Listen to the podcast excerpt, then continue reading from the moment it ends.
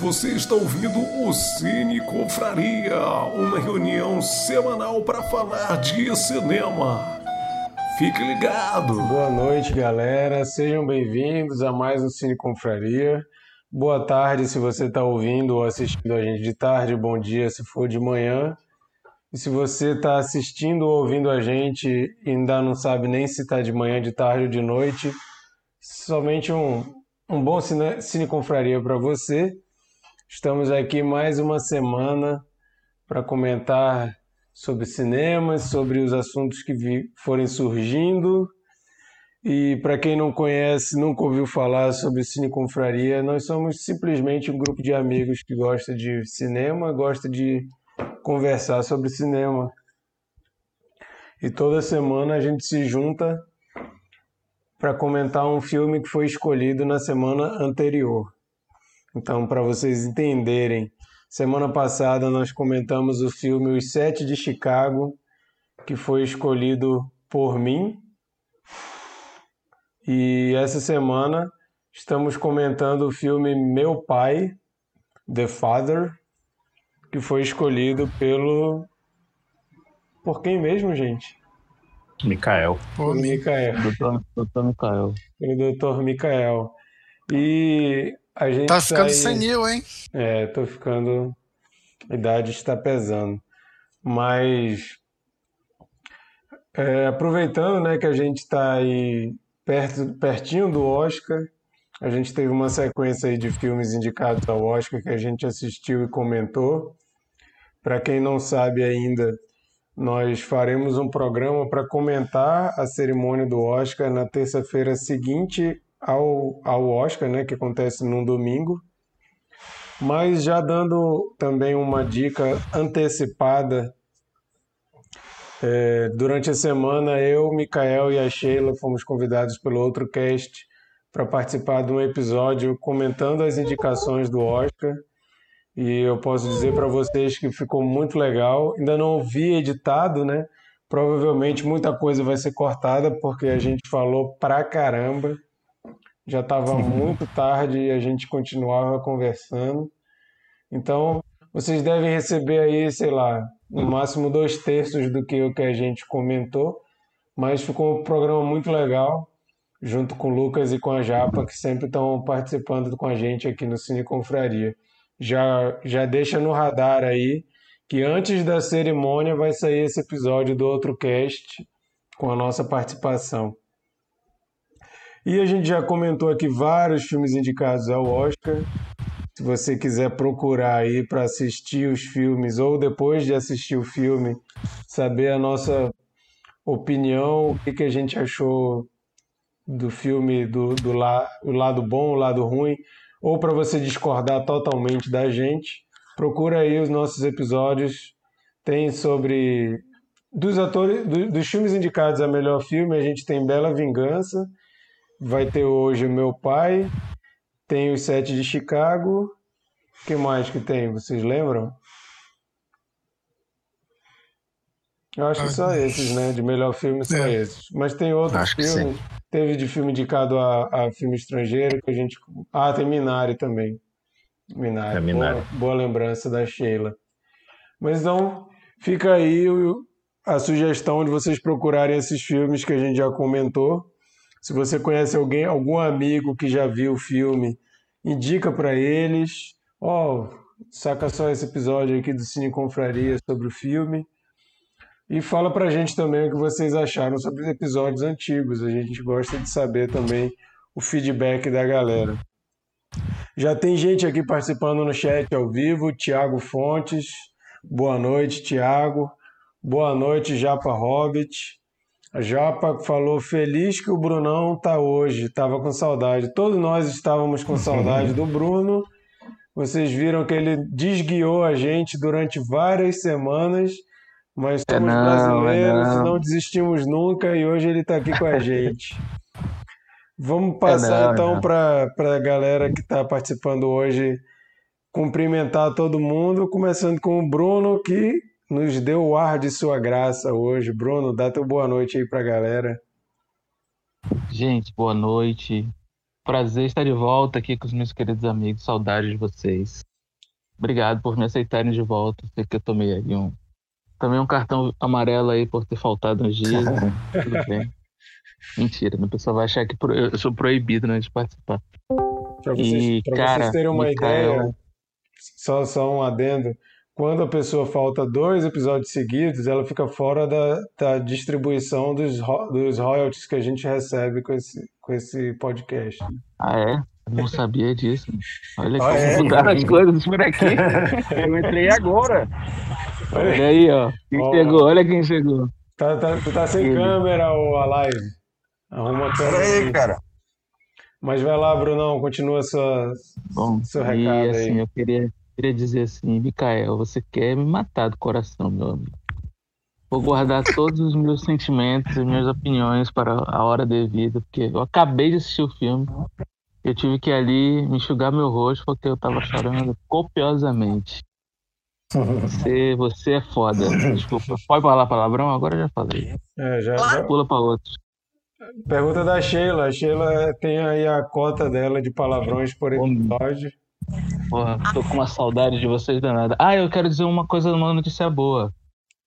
Eu vacinei a primeira dose, hein? Então mês que vem eu vou vacinar a que segunda. beleza. Tchau, Bruno!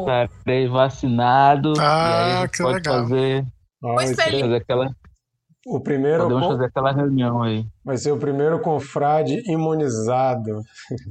Tchau, Bruno. Maravilha, coisa boa. Tô muito feliz. Também, cara. Eu, eu Olha, tô eu pra, eu tô pra contratar, eu tô pra contratar aquela enfermeira falsa aqui de BH pra me vacinar, só pra eu me sentir um pouquinho mais imunizado. Vai ser só, só o soro fisiológico, né? Só um sorozinho, né? É, Eu Bernardo, ainda tô sem câmera aí, pessoal. tá, tá sem câmera, o, Tá sem live. câmera, cara. Não, beleza. eu- qualquer hora eu chego aí. Beleza, Eu ainda tô no caminho, mas daqui a pouco eu chego. tá bom. Eu tô só testando aqui. Vai lá, Bernardo, dá tua boa noite. E aí, minha gente, boa noite.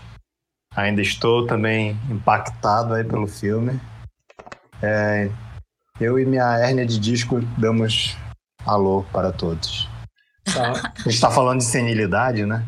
tu, tu- tu tá, tu tá bichado aí, bicho? Tô, cara. Tô. A gente tá falando de senilidade, eu, eu, eu acho que senti tão forte a palavra que ela está chegando. Nossa. Micael, E aí, pessoal, já coloquei aqui meu sapato social, porque hoje vamos sapatear aí para nossa audiência. Sheila, Sheila, se apresente. Oi, gente. Sheila. É, Mikael arrematou aí, Marquito indicou, eu indiquei, Mikael jogou pra roda. Tô muito feliz. A gente acabou com a raça do Brunão, ó, coitado. Pra quem não tá vendo, ele tá ali deitado, né? É praticamente um react. Ele tá tentando Posição fetal. tentando entender que, que caminhão foi esse, mas é isso. O filme de hoje é muito especial e deixa a gente assim com esse sentimento mesmo. E eu, no alto dos meus 46, já me sinto um pouquinho mais perto. Vambora. Vocês que não estão assistindo, se vocês vissem, vocês nunca iriam acreditar que a Sheila tem essa idade. Eu acho que ela engana todos nós só para ser vacinada mais rápido. É, E eu que estou falando sou o Marquito. E a gente tem um convidado que vocês devem ter percebido que entrou e sumiu. Alguma hora ele deve aparecer aí de novo.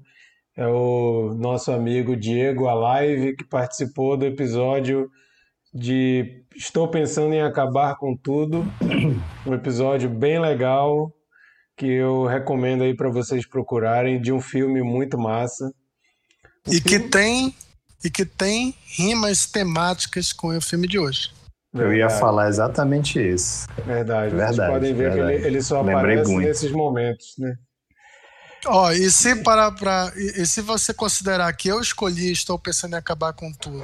Escolhi meu pai, escolhi também as mortes de Dick Johnson, eu acho que eu, que eu tô fazendo aí um.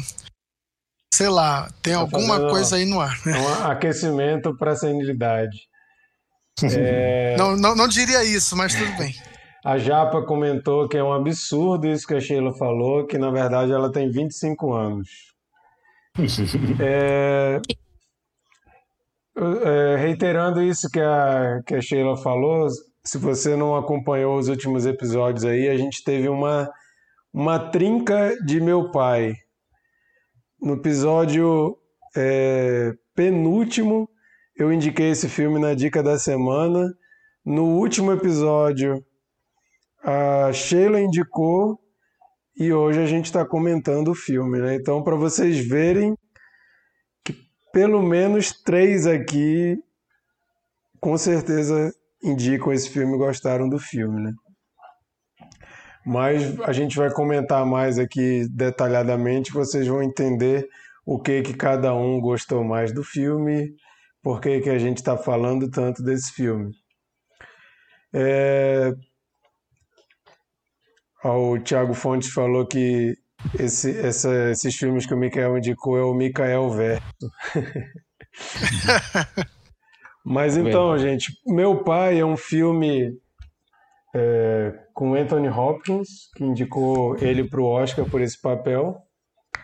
É um papel que ele está excelente. Alguns dizem que é o melhor papel que o Anthony Hopkins já fez no, na sua carreira, é. A longa carreira né, do Anthony Hopkins, muitos papéis memoráveis, muitos filmes memoráveis, e esse está aí como um dos mais memoráveis, se não o mais memorável. Né? E conta a história de um cara, um senhor de idade, né, que dentro de casa e o filme já começa com uma certa confusão dele não saber quem é a mulher que está na casa dele, ele não conseguir reconhecer quem é o rapaz que está também na casa dele, e ele fala coisas desconexas e a gente fica tentando entender o que está acontecendo ali ao mesmo tempo que o personagem está tentando entender o que está acontecendo. É um filme, de certa forma, entre aspas, simples, porque se passa somente numa locação, né? E com poucos atores, acho que não tem nenhuma tomada externa, né? São só cenas é, em, em locações fechadas. E o grande trunfo do filme está nas atuações e nos diálogos, né? É aquele tipo de filme que surpreende pela forma que ele consegue contar uma história de forma tão enxuta, mas tão poderosa. Eu queria já, para a gente começar a destrinchar o filme, ah, o Thiago Fonte está pedindo para chamar o filme de The Father, que toda vez que fala meu pai fica estranho, fica parecendo que a gente está falando do nosso pai. Então, o The Father. O, vou falar aí já chamar de cara o Brunão que acabou de sair da experiência do filme, ainda está na experiência, né? Que você acabou de ver o filme, o filme está rodando aí na cabeça do cara ainda. Então, nada como a gente ter uma reação extremamente fresca. Acabou de acabar o filme ali na TV do Brunão, então, Brunão, já fala pra gente aí como é que foi essa essa pedrada aí. Gente, olha só. É, há, quem, das pessoas que dizem. Eu não gosto muito dessa, dessas comparações, mas eu acabei que eu falei no Instagram ainda agora, fiz uma propagandinha. E eu falei exatamente isso. Nem sabia, não li crítica, não vi trailer, não vi nada, mas achei realmente que se não, se não é a melhor atuação do, do Anthony Hopkins, é certamente uma das melhores. É, os momentos especialmente os momentos em que ele demonstra a fragilidade do que é ser um ser um, um, velho. E assim a, eu não vou eu vou contar apenas assim a sensação que eu tive ao ver o filme. Eu não quero falar de detalhes técnicos do filme porque eu deixo para vocês que vocês fazem isso bem melhor do que eu. Mas é, é, eu acho que o filme ele me pegou de uma forma muito arrebatadora, porque eu, eu tenho um carinho muito grande por, por pessoas velhas. Então, assim, eu, eu, eu tinha, tive, tive um carinho muito grande pelos meus avós e eu gosto muito de velhinho, a verdade é essa. São pessoas que eu gosto de, de trocar ideia. Eu, sou, eu, eu acho que talvez quando eu for um velhinho, eu vou ser um velhinho do jeito que eu gosto de ver os velhinhos, né? Então, assim, eu gosto de trocar, de conversar e eu gosto de, de, de dar atenção, assim, bastante para pessoas velhinhas, porque acho que não sei, acho que é alguma coisa que, que veio de mim, assim. Hum, é coisa que a gente não sabe explicar, né? Tá dentro da gente, a gente não sabe explicar. E eu, eu, eu fico me perguntando, o, não, não a minha, assim, a, a minha sensação de quando eu for velho. Porque isso, é, apesar de ter 41 aninhos, é, acho que ainda está muito longe de mim, né? Mas é, eu fico imaginando quando meu pai tiver desse, desse jeito, sabe? Meu pai já tá velhinho, meu pai já tem 70 e blaus anos, já vai fazer quase, tá perto dos 80, né?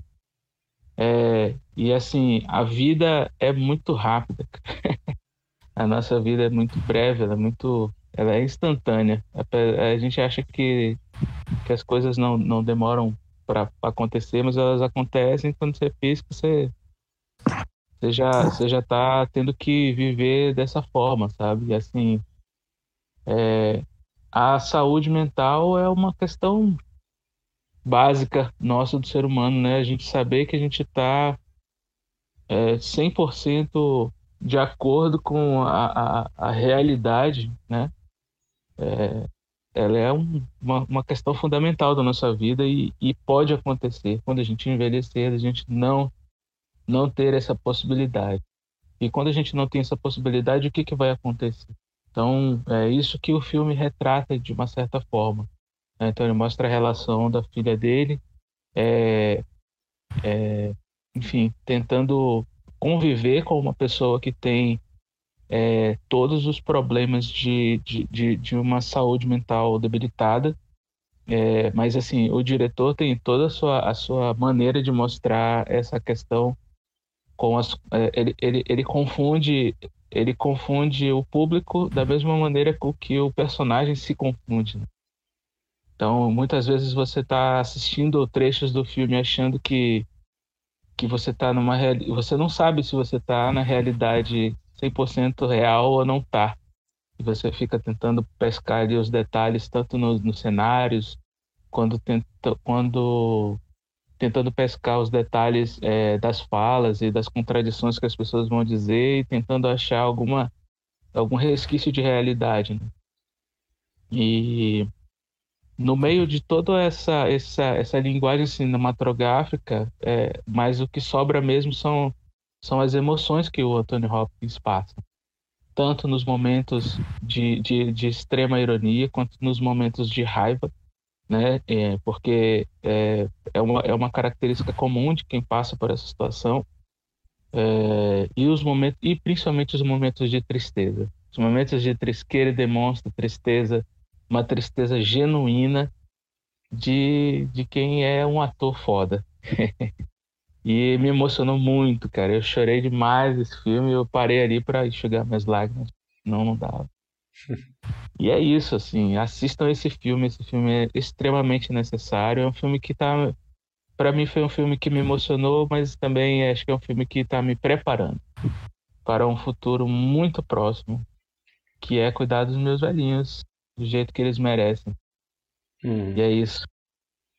É, esse, esse, filme ele tem uma, uma discussão que eu acho que ela não é muito comum no Brasil, pelo menos nos no meu, no meus círculos sociais, que é a questão de se manda ou não manda para uma instituição para velhos, né?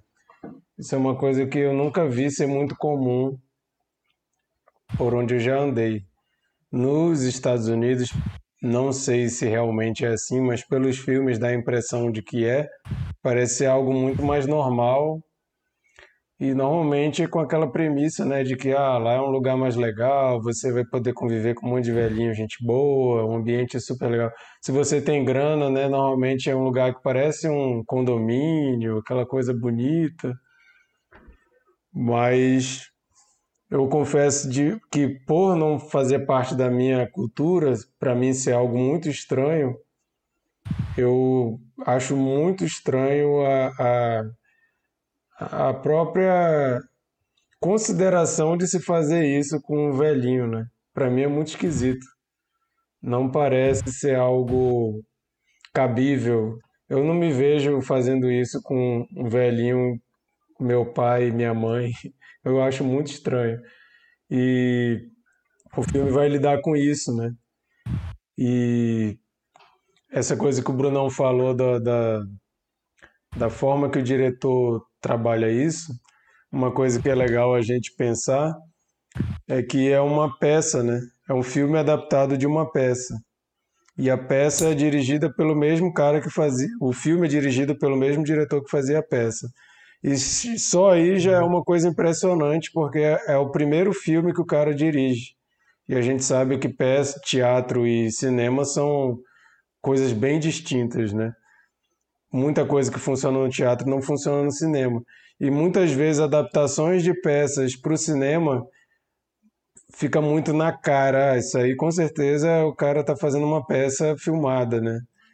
Fica muito teatral quando que a linguagem do cinema é diferente. Não que esteja errado, né? Porque a gente no, o Oscar recentemente tem premiado bastante filmes, né, que são inspirados em peças. Teve aquele Fences com Denzel Washington, não sei se vocês viram, que eu acho ele muito bom. Sim. E ele é adaptado de uma peça, é o, é Denzel Washington e a, e a, E Viola Davis. a né? Viola Davis. Eles estão Inclusive- muito bem. Eu acho o filme muito bom, mas eu acho que ele sofreu um pouquinho com essa adaptação de peça para cinema. Aham. Eu, eu, eu, ele não, para mim ele ainda fica com cara de, de, de mais de teatro do que de filme, assim, sabe? É, tem, tem filme que parece que foi feito de propósito para parecer um teatro, né? Uhum. Esse ano também a gente tem a Voz Suprema do Blues, que foi indicado, aí o Chadwick Boseman foi indicado, que também é uma adaptação de, de, de teatro, mas que é muito teatral, assim, dá pra ver que aquilo ali é um teatro mesmo. É, a Sheila não gostou, né? Eu também não achei, assim, o filme tão legal assim. São grandes atores, mas como filme eu não acho que funcionou tão bem. Mas esse, o, o The Father, ele funciona tão bem que se você não sabe que. Ó, conseguiu chegar? A, a tua câmera tá carregando ainda aí. Mas então, se você não sabe que ele é adaptado do teatro, ele funciona muito bem e você não necessariamente vai achar que foi feito de um teatro. Ele não, não, não transparece isso, pelo menos ao meu ver, né? É, Bernardo, fala mais então aí o que, que- o que, que o filme te chamou a atenção, por que que tu gostou do filme. É, eu já, já começo falando que realmente fiquei bastante impactado pelo filme. E, e, assim, no meu pódio na cabeça, ainda, ainda falta, ainda falta alguma coisa ainda faltam alguns filmes para eu, eu assistir. Faltam dois filmes para eu, eu assistir do, do, de melhor filme. Mas esse eu acho que tá. Ainda estou pensando aqui, mas ele tá ali no, em cima do pódio já, por enquanto. É, mas, cara, é, é, o, é, o cinema ele já abordou essa temática algumas vezes, né?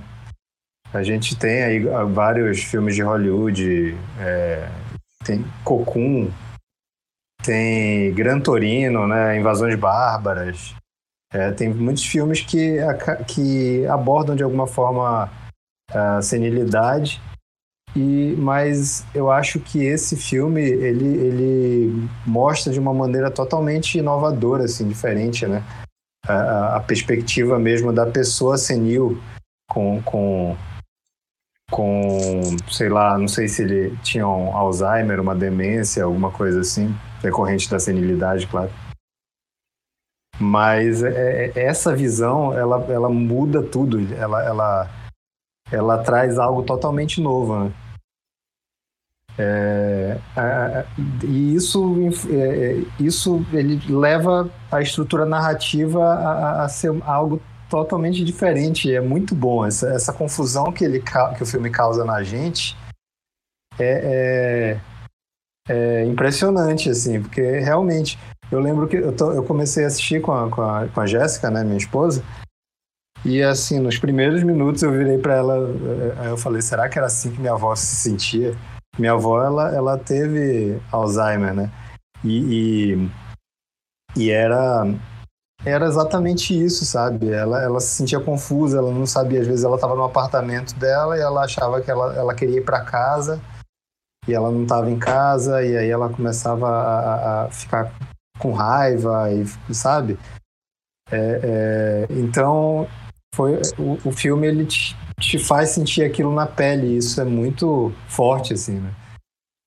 É, a interpretação dele, do, do, do, Anthony Hopkins, é sensacional. Ele, ele se entrega tanto né, ao filme, ao, ao, personagem, tanto que assim, eu acho que não, não é por acaso que o próprio personagem se chama Anthony, né?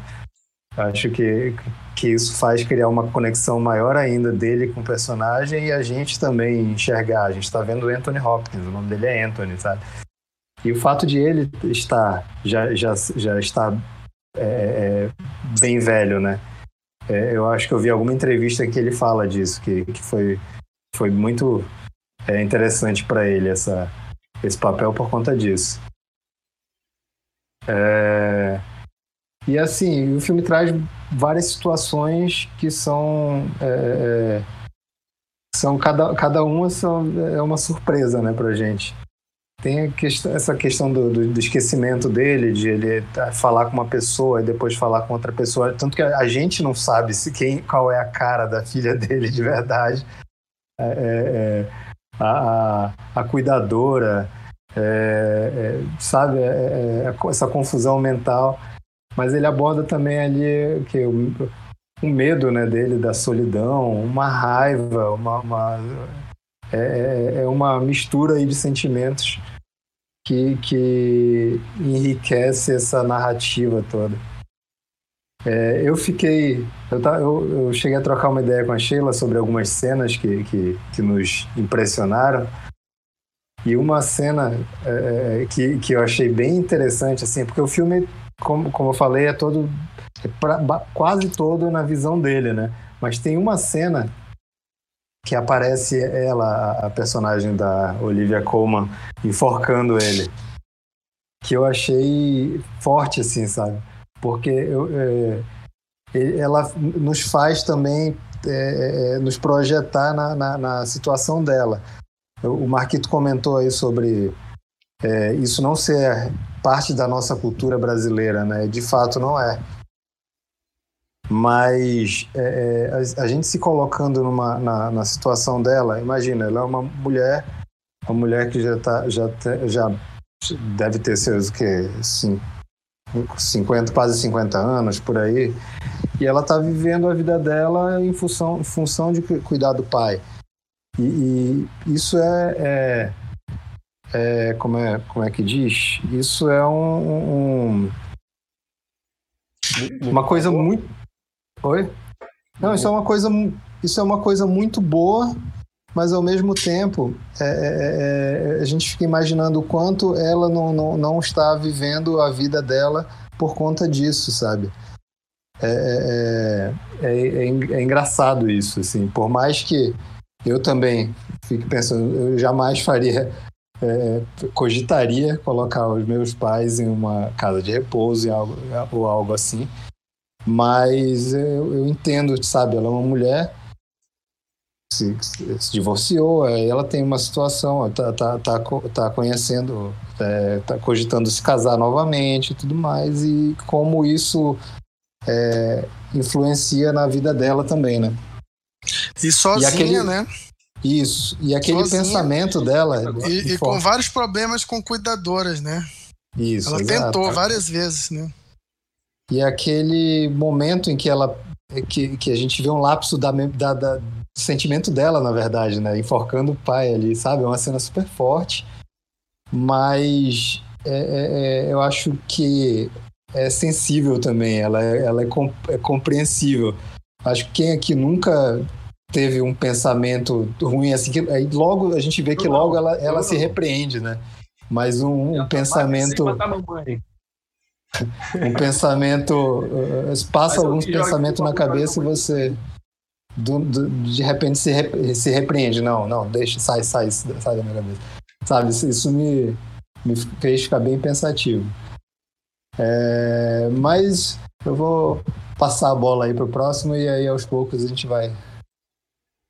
Ô, Diego, tu, tu, quando, tu falou, quando tu falou aí, tu, tua voz estava bem baixinha. Vê se tu consegue falar mais perto do microfone. E a gente está sem é, imagem, a gente está sem tua imagem, mas vamos assim mesmo. Pode falar. Não, porra, sem imagem. É, não tá te vendo não. Mas dá tua boa noite aí, fala quem tu é, só pra galera saber que na hora que era para apresentar tu sumiu. Dá boa noite pra galera tá. aí e já pode falar a tua opinião sobre o filme. E tá escolhe, certo. escolhe uma coisa que te chamou a atenção no filme e manda ver aí. Beleza. É, oi, eu sou o Diego, eu participei da, da outra live do Tô Pensando em Acabar com Tudo, eu acho. Foi. Foi, foi esse. E, e, inclusive, esse filme agora me lembrou um pouco aquele. É, a diferença principal está na montagem e na visão né, que o, espectador tem. Porque ali a gente tem a visão do Anthony Hopkins, né, naquele quadro dele de demência senil, né, onde uhum. o tempo fica tendo uma, uma variação né, constante ali, ele não sabe com quem ele está falando. Então, nessa demência, ali, aquele quadro dele ali é de demência senil, é, ele apresenta todos os sintomas, né? Confusão, ele às vezes as cenas se repetem, a gente não sabe se a cena está se repetindo de fato, se ele está falando aquela coisa para outra pessoa novamente, ou se ele confundiu aquelas pessoas, né? A, o, o objeto do final da, da mensagem, ou, ou ele está confundindo tudo. Ah, deixa eu ver, o que me chamou a atenção principalmente foi a montagem do filme. Porque ele trabalha, ele trabalha basicamente com os três ambientes ali, né? O apartamento dele, o apartamento dela e o outro que seria a onde ele, onde ele, o asilo lá, né, no caso. Que, que de início a gente acha que é só uma clínica, né? Isso, isso, isso. É, mas eu achei, eu achei muito interessante a montagem do filme. Foi isso que me cativou mais, né? No filme anterior que eu deveria ter comentado, que foi o Sete de Chicago, o que eu não gostei foi justamente a montagem, que eu achei que o filme poderia ter sido né, linear. E já nesse a montagem foi o que me cativou, justamente porque ele traz esses, esses essas ambiguidades né, em relação ao, ao que está acontecendo na tela de fato. Né? A nossa interpretação ela pode ser sempre dupla em relação à confusão que o personagem sente. Aí você fica atrás da realidade objetiva e atrás daquilo que é o que o personagem está, de repente, viajando ali na cabeça dele. Né? É, é, uma, é uma escolha, né? É uma escolha do, do diretor que ele até abre mão do espectador ter qualquer certeza, né? Porque, por exemplo, a gente cria uma antipatia gigante pelo esposo da, da filha dele, né? Mas a gente tem que pensar até que talvez aquilo ali seja a forma que ele enxergava o cara, né? Não dá pra gente bater o martelo e dizer que realmente as coisas aconteceram Mas daquela forma. Eu acho que ele, ele acha que ele deu na cara do velho.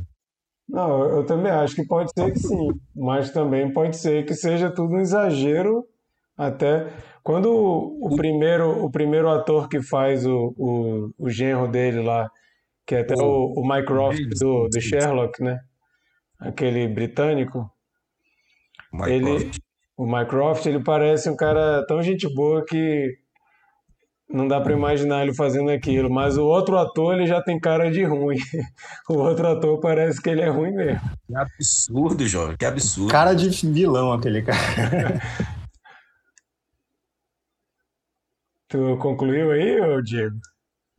Assim, é, e sobre o, o Anthony Hopkins, ele tá.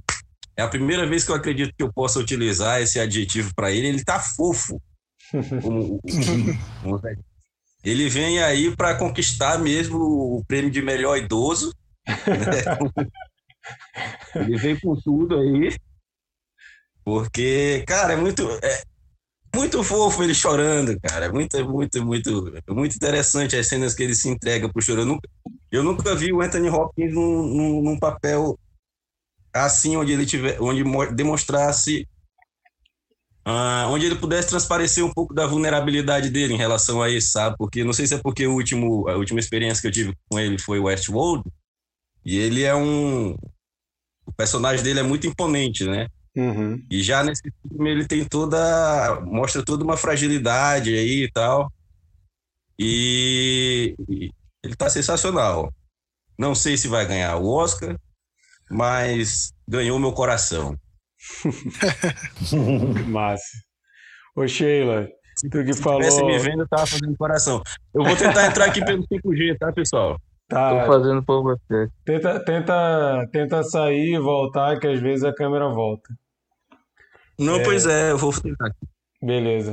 Sheila, Sheila, você que falou hoje mais cedo no nosso grupo que ia, ia fazer um esforço para não só rasgar seda. Fala um pouco aí da tua experiência com o filme, por favor. Então, cara, são muitas coisas assim, vocês assim terem tantos falado antes, antes de mim deu uma ajudada aí.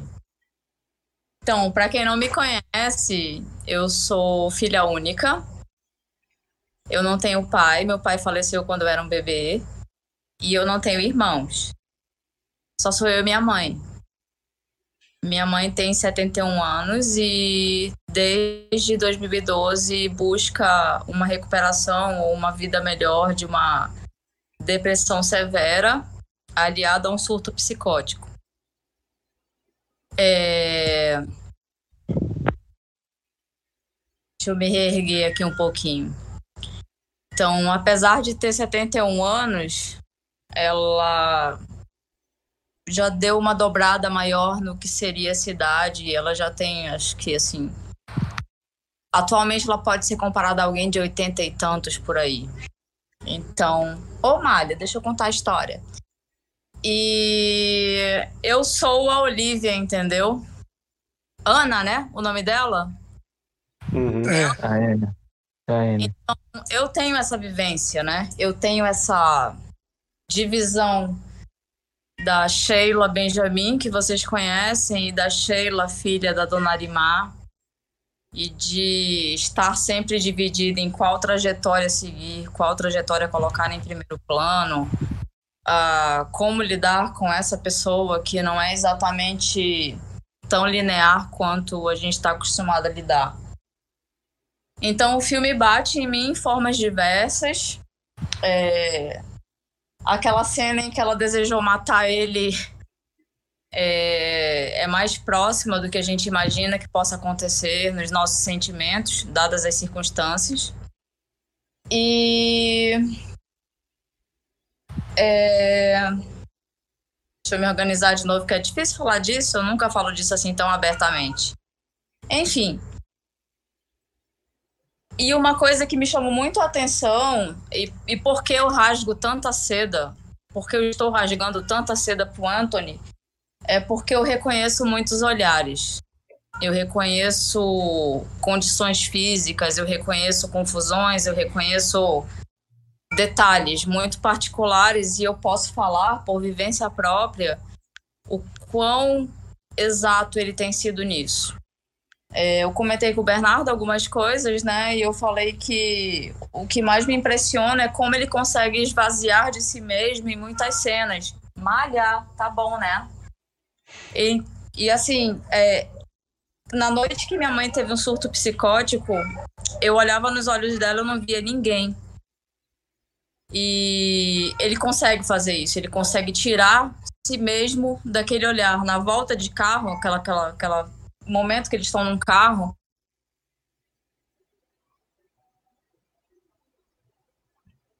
Travou, travou. ele olha pela janela, não tem ninguém. Ele é tão inacreditável.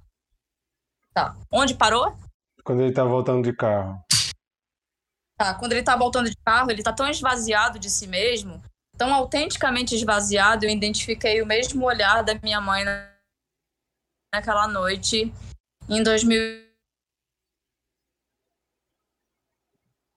Travou de novo, Sheila. 2012. E por isso eu fico rodopiando e elogiando. Ah. Melhorou? Mas a gente ouviu tudo. É, deu pra ouvir. Travou e voltou. Tá. Tá, e assim, uma coisa que.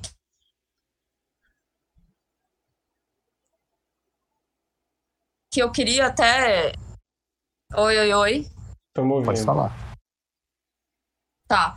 É, essa, essa temática do, da casa de repouso, do asilo, é,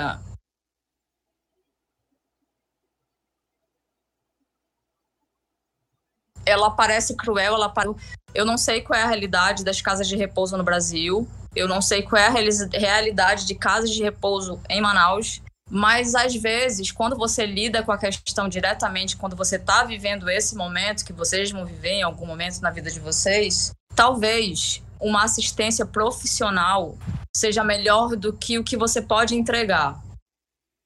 Não é falta de amor, não é uma ausência, não é deixar a pessoa lá para sempre e nunca mais voltar.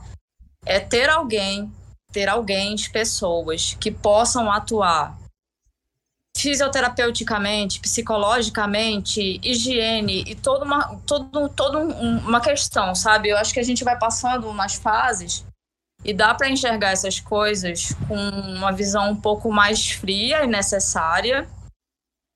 E é isso, a gente precisa falar mais sobre envelhecimento, não só pelos nossos pais, mas como o nosso próprio envelhecimento. É um filme que a gente reflete não só o envelhecimento do personagem, mas a gente pensa no futuro nosso também. É um filme importante por isso. E tecnicamente, o que mais me seduz nesse filme é o papel do cenário. Esse cenário que a gente não sabe qual é.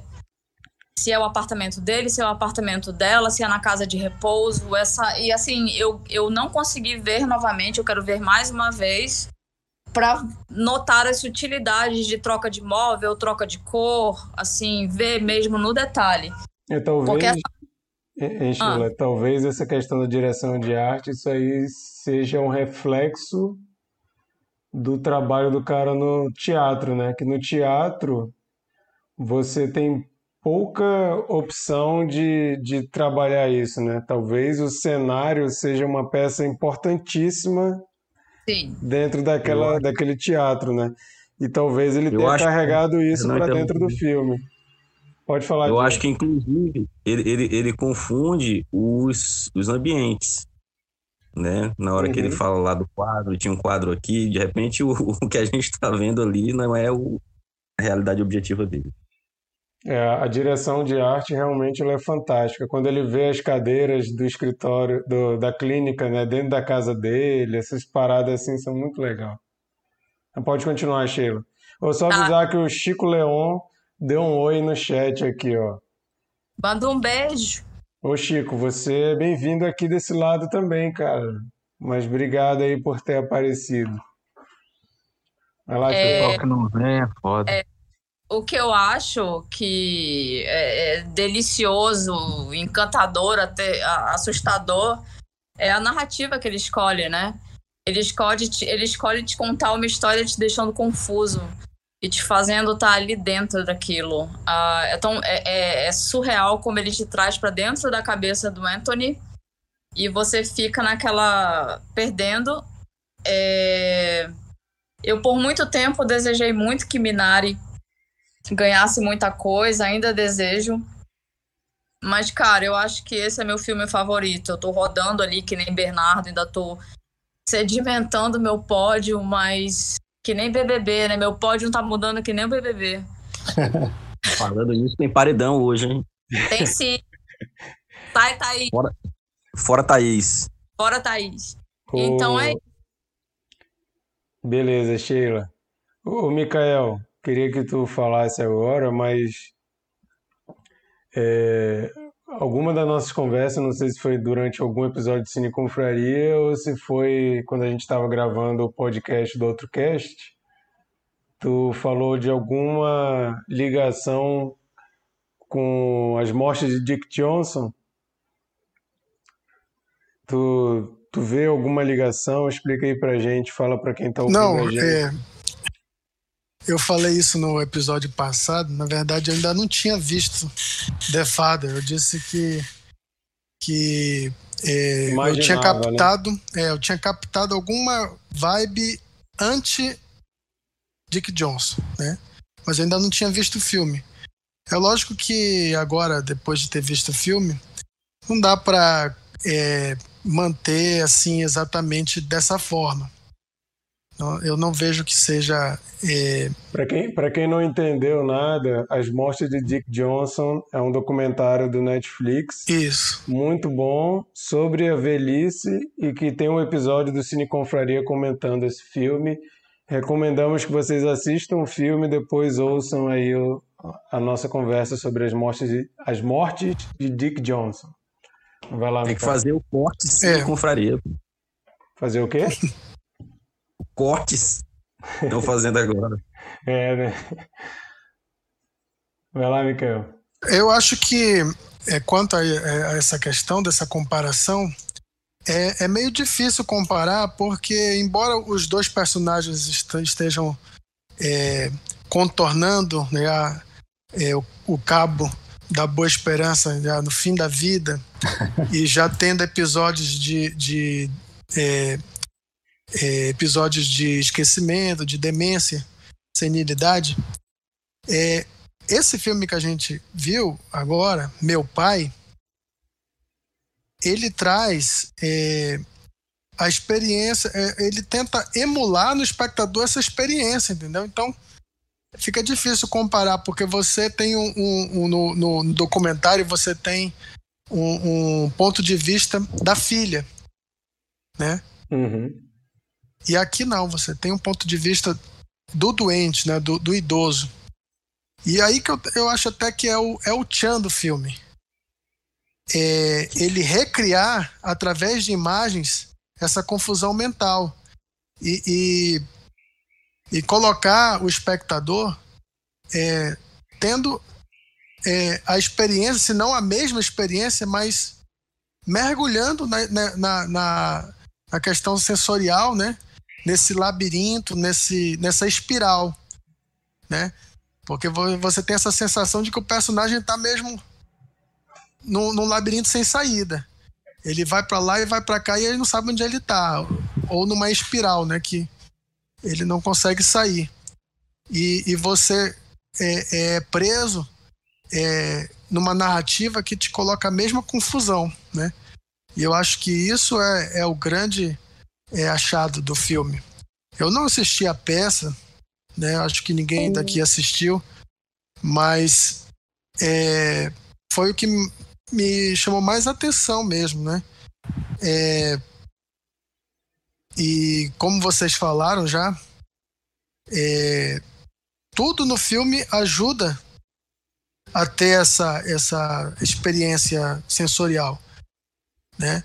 A montagem, como o Diego Alive falou, ela trabalha isso. A- o design de produção, como vocês também já falaram, ele, ele cria confusão espacial também para gente, né? E as atuações também já foram bem destacadas. O Anthony Hopkins é, parece que realmente está é, é, tá sofrendo aqueles apagões, né? De tão perfeito que ele é, ele convence, né? E eu até fiquei é, preocupado com ele, mandar um tweet para ele para saber se tá tudo bem. E a Olivia Colman, cara, a Olivia Colman, é- ela, é- ela, ela também tá muito bem. Ela consegue brilhar mesmo é, é, num papel coadjuvante, né? É, seria assim difícil porque o filme ele foi feito por Anthony Hopkins, né? Mas até sem falar ela consegue é, passar alguma coisa no olhar dela, assim, de preocupação, de sobrecarga, é, sobrecarga emocional, né? De estar quase é, é, no limite, né? E, de, e, e mesmo assim é, é, ter aquele, aquele afeto, né? É, pelo pai. E, e, o Marquito falou é, sobre a questão das casas de repouso, né? Também concordo com ele. Não, também não me vejo é, tendo esse tipo de conversa. Mas eu vou mais além, assim, a, a, a questão da casa para um idoso nessa, nessa fase da vida é ainda mais sofrido, né? Porque ele, ele não pode ficar sozinho, as cuidadoras não conseguiram dar conta, e mesmo na casa da, da, da, da filha, ele não se reconhece, né? Ele, ele, ele fica procurando um porto seguro, algo que dê conforto para ele, né? Ele, ele fica procurando a casa dele, naqueles aposentos, o lugar onde ele, ele se sente em casa. Ele não, ele não tem mais essa casa. Ele não, ele, é, a partir do momento que a, a mente dele tá essa bagunça, ele perde até aquilo que é mais é, é, aquilo que a gente chama de casa, né? E, e, enfim, eu, eu assim é um retrato assustador, né, da, da velhice, tanto para nós filhos, né? Cada um tem a sua experiência com os seus pais, mas é, os meus ainda estão é, entrando agora, né? O meu pai é, acabou de, de fazer 60 anos, minha mãe ainda não fez e tem a saúde ótima, mas a gente já fica pensando, né?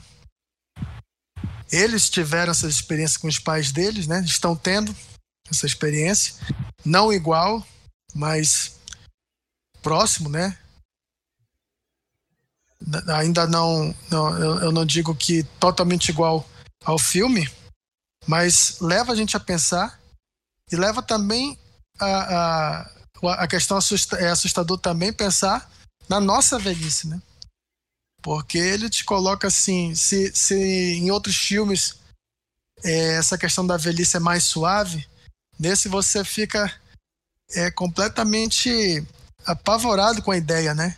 De, de perder é, a, a, própria é, próprio psicológico, de ser traído né, pela própria, própria percepção de tempo e espaço. Né?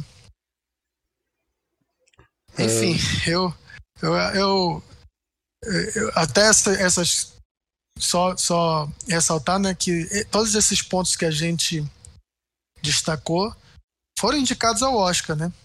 A montagem, o design de produção, o roteiro, as atuações do Anthony Hopkins e da Olivia Colman, direção e filme, né?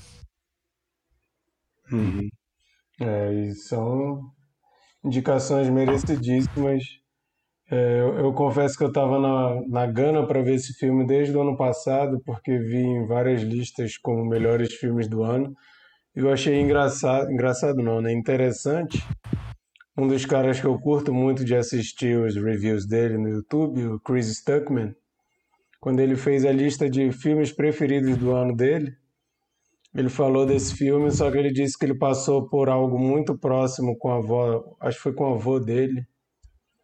Ele falou, cara, esse filme ele é muito muito próximo de mim, essa experiência, e eu não vou fazer um review desse filme porque eu não consigo.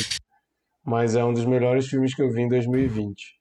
E eu fiquei naquela vontade de ver, né? Depois eu, eu consegui entender o porquê, né? Porque o filme realmente é muito bom. Só fazendo uma pequena observação, eu ainda não tinha sacado o que, que o diretor estava tentando fazer ali. E eu achei interessante. É, spoiler total, tá, gente? Se você não queria um spoiler, acho que se você não queria spoiler, você não estava nem ouvindo esse programa, né? Mais esse episódio. Mas aqui é o maior spoiler de todos, né? No final, quando ele, a gente entende quem são aquelas pessoas que fazem um, uma das pessoas que faz a, a, filha dele, né, e uma das pessoas que faz o, o genro dele são pessoas que trabalham no hospital. Eu lembrei de uma das primeiras vezes que eu vi um, um diretor fazer isso. Foi aquele filme A Passagem, de 2005, com o Ewan McGregor. Sim. Eu não lembro quem é o diretor. E o Ryan Gosling. Isso. Ele, ele também tá no filme. Que tinha aquela coisa. Ô, tu tá sem som, viu, a live? Resolve aí que a gente não tá te ouvindo. Sem áudio. Tu tá, tu tá no mudo, tá, dá, tá o íconezinho aqui de mudo. Não, continua sem som. Mas é, quando eu vi isso, tá, tá, tá sem áudio aí o, a live. Ainda agora tu tava sem, sem, sem imagem, mas com som. Agora tu tá com som, ou sem som, mas com imagem. tenta, tenta juntar as duas coisas aí. A gente não sabe ler Libras. Mas quando eu vi esse filme no cinema, né, o, o A Passagem, eu achei uma, uma sacada muito massa. Que todo mundo que está ali no filme, no final, são pessoas que estavam socorrendo o cara no acidente, né? Ele criou ali uma história. E me lembrou isso quando vi esse filme, que pessoas que trabalham na instituição que o Anthony Hopkins está internado, ele incorporou nas lembranças dele com outros como se fossem outras pessoas, né? É uma sacada que eu não tinha ainda pensado que ele poderia estar tá utilizando no filme. Eu achei um, um plot twist interessante para a história, né? Alguém já tinha sacado aí? Vocês já tinham... Não. Não, também não. Eu tô curioso. Não, eu, porque eu, que eu o fiquei... Diego queria falar. Eu fiquei esperando, né, o que, que ele ia fazer com aqueles dois personagens, a Olivia Williams e o, e o Mark Gates, né? Que eles ficavam voltando é, sem sentido, né? É, todas as entradas dele, eu fiquei, fiquei esperando o que, que, que, ia acontecer, né? E aí, no final, a gente descobre que eles trabalham lá na, ah. na instituição. E, e falando ainda sobre esse tema da velhice, e, e, ainda no tema Oscar, eu queria recomendar também se, se esse é um tema. Agora tá com áudio, viu, Diego? Tô, Vocês estão tô... escutando agora? Estamos. É eu estava falando de outra coisa, então o que, que tu ia falar ah, tá. sobre a passagem antes de, de ser impedido aí pela, pela informática? Eu ia falar sobre a passagem? É, tu estava gesticulando, fazendo um monte de coisa aí, quando eu estava falando da passagem. Ele ia falar de passagem. Ele tava só trolando. É porque eu tava falando de passagem, como eu tava sem a função, eu tava fazendo a parte de Libras. Mas ninguém percebeu. Não, é brincadeira, pessoal. É porque eu assisti a passagem realmente. É, é só o que eu, que eu tenho para dizer em relação a isso também é que a montagem, que era uma clínica, eu também tinha pensado, jovem. Né? Hum. Que, que, que desde o início ali era uma clínica. Só que os ambientes se modificam muito. Né? O que não dá para perceber exatamente é a diferença entre o apartamento dele e o dela, só o que muda é o quadro.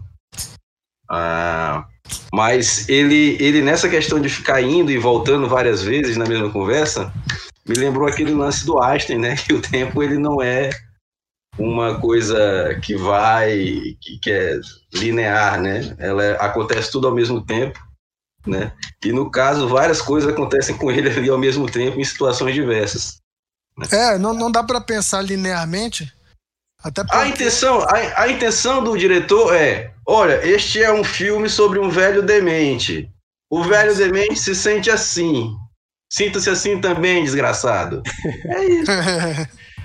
e, e eu acho legal que essa brincadeira da questão do tempo, né? Que ele não tem mais definição de tempo e tem aquela onda toda com relógio, né? Eu achei muito legal aquilo também. Uhum. Dele ficar isso, isso, isso, isso, também é uma, é uma metáfora, é uma analogia. Ele tá sempre perdendo o, o tempo, né? Da coisa ali. É, eu acho que é importante ver o filme duas vezes, porque assim, eu não saquei que aquelas pessoas eram as pessoas.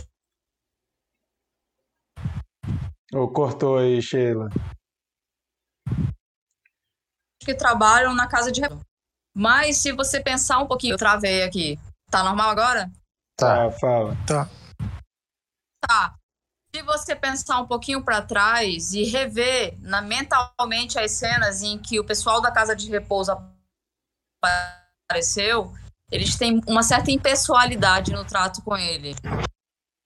Entendeu? Uhum. É, fala com a filha verdadeira, as cenas com a filha verdadeira, com o, sei lá, o Genro. genro, ele tem uma, ele tem um pouco mais de calor. A cena em que o- a cuidadora, enfim, o médico, o que for, eh, travam com ele, são cenas mais, mais secas, são, são menos carregadas de sentimento. E eu queria Uhum. rever para enquadrar eles e entender, ah, tá, é porque esses caras têm uma outra representação para ele. Vai, Mikael. É, sobre, sobre essa questão aí da, da- Faz no, no, aí, coisa. Oi? eu, sobre essa questão eu, eu queria levantar um ponto de debate que, que normalmente quando um filme ele, ele é muito mais sobre a forma do que propriamente do que o conteúdo as pessoas dizem assim ah tá mas tirando esse gimmick é, sobra alguma coisa do filme tipo se você contasse essa, essa história linearmente Continua ele, interessante. ele, ele seria interessante? E eu respondo, né? Então, Vocês podem responder também, mas eu respondo o seguinte: se eu for analisar eu, é, dessa forma, eu vou estar analisando outro filme, porque esse filme ele foi feito assim. Entendeu? Não dá para eu ficar pensando, ah, se não fosse, se, se ele fosse contado de outra forma, se, se a forma superou o próprio conteúdo. Não, não tem como, como você é, é, é, separar isso, uma coisa da outra. por isso que o Snyder Então- Cut é outro filme do Joss Whedon. É outro filme. Foi feito de outra forma. Já falaram sobre o Snyder Não, Cut não. aqui? Não. Não, nem, nem puxa esse assunto. puxa esse assunto. A, a minha pergunta é essa, por exemplo, a gente tem esse exemplo, a gente tem o Memento, né? exemplo do, Memento. do Memento, a gente tem o exemplo do. do não, não precisa nem ser, ser, O Thiago ser Fontes, não linear. o Thiago É, Fontes é, deu exemplo aqui o- do o- filme Pi. É, também. Mas, mas, por exemplo, Birdman. Birdman é linear, mas ele é contado para simular um, uma, um plano sequência. Aí as pessoas pe- me falam: ah, mas se não fosse contado assim, se fosse com planos normais, é, seria tão interessante? Eu digo: seria outro filme, entendeu? Uhum. É isso que eu queria colocar. É que as pessoas é, é, às vezes desvalorizam um pouco a forma, né? Do, o estilo e tudo mais. E, e são indissociáveis. O filme foi feito assim e pronto. Eu É, vou eu- analisar o filme como ele foi feito. Eu sempre gosto de comparar com outras formas de arte, né? Por exemplo, uma das melhores músicas brasileiras de todos os tempos, na minha opinião, que é a construção do Chico Buarque. Ah, e se ela não fosse feita desse jeito? Meu amigo, a onda dessa música é justamente a forma como ela Aham. foi construída, né? Se você não quiser analisar ela com essa forma, você estragou a música. Não, não vai ser a mesma coisa, né? E não quer dizer que ela seria menos interessante, é que não existe. Ela é feita assim, né? Faz sentido, concordo com o que tu falou. Olha, eu já ganhei meu pensamento antes de dormir, viu, Mikael? Obrigada. É, Mas, mas eu ainda achei esse filme muito parecido com o. Até eu conver- conversei com o Mikael e disse que ele me lembrou Estou querendo, pensando em acabar com tudo. Sim. Né? O é Mikael verdade. disse: Eu não tô, eu não tô perseguindo esse tema. Eu, eu não, não perguntei Foi nada. ele tudo uma coincidência. Foi ele se entregou dessa forma. É, acredito que é porque ele seja velho desde criança, ele já se sinta mais próximo ao tema e voluntariamente, inconscientemente, ele esteja ali atrás dessa coisa. É o medo, é o medo que eu tenho de perder a minha, a, a minha cabeça, né? A minha, a minha mente. altas Não, mas o análises, medo- análise mas- aqui ao, ao vivaço. Mas é, é o, o, o medo da demência e o medo da loucura, isso é uma coisa que também bate aqui. Eu não sei se bate um- na cabeça de todo mundo. Assim como também a vontade de matar a mãe, no caso que ela falou lá. É, aquilo ali foi bem, digamos, Vai sair, Bruno? freudiano. Quero Ah, falar tá. Ah, tá. Ah, Eu eu achei aquilo ali bem freudiano, até lembrei e, e- e- e lembrei do filme é, Joga a Mamãe do Trem, se eu não me engano, com Danny DeVito e Billy Crystal? Eu não lembro. Mas eu Acho acho, que é. é esse. Que É? Eu- eu- enfim, mas eu lembrei desse filme, que isso, é- isso, é, isso é, é muito freudiano. Acontece de fato uma época, aquilo ali é uma. Não que ela tenha de fato pensado em matar a mãe dela, mas aquilo pode ter sido uma representação da, da, da dela querer anular a, o, o pai dela daquela situação. E aquel, aquela conversa de eu vou pro Japão e eu não vou pro Japão, isso aí é uma coisa que também não fica claro. Quem é que vai pro Japão? A filha dele? Ela fala, mas eu nunca falei isso. Aí depois ela fala, ah, Paris, eu falei né, que eu ia Paris. pro Japão. É Paris, é Japão? É Paris. Paris. Parei. É Paris, né? Ah, do lado. porque- né? Do lado. É, é. Eu, eu ia fazer a piada xenofóbica aqui. Ou É, Não pode. não pode que corta. É, mas, mas é isso. É, o que, que vocês acham? Aquela viagem para Paris, quem que ia fazer? Era a filha dele? Foi alguém que fez? Ou, ou foi alguma das cuidadoras que ele confundiu com a filha? Sei lá. Eu, eu acho Não. que fica, fica nebuloso, assim como fica nebuloso o que, que aconteceu com a filha mais nova, né? Que a gente não Ela sofreu um acidente, não.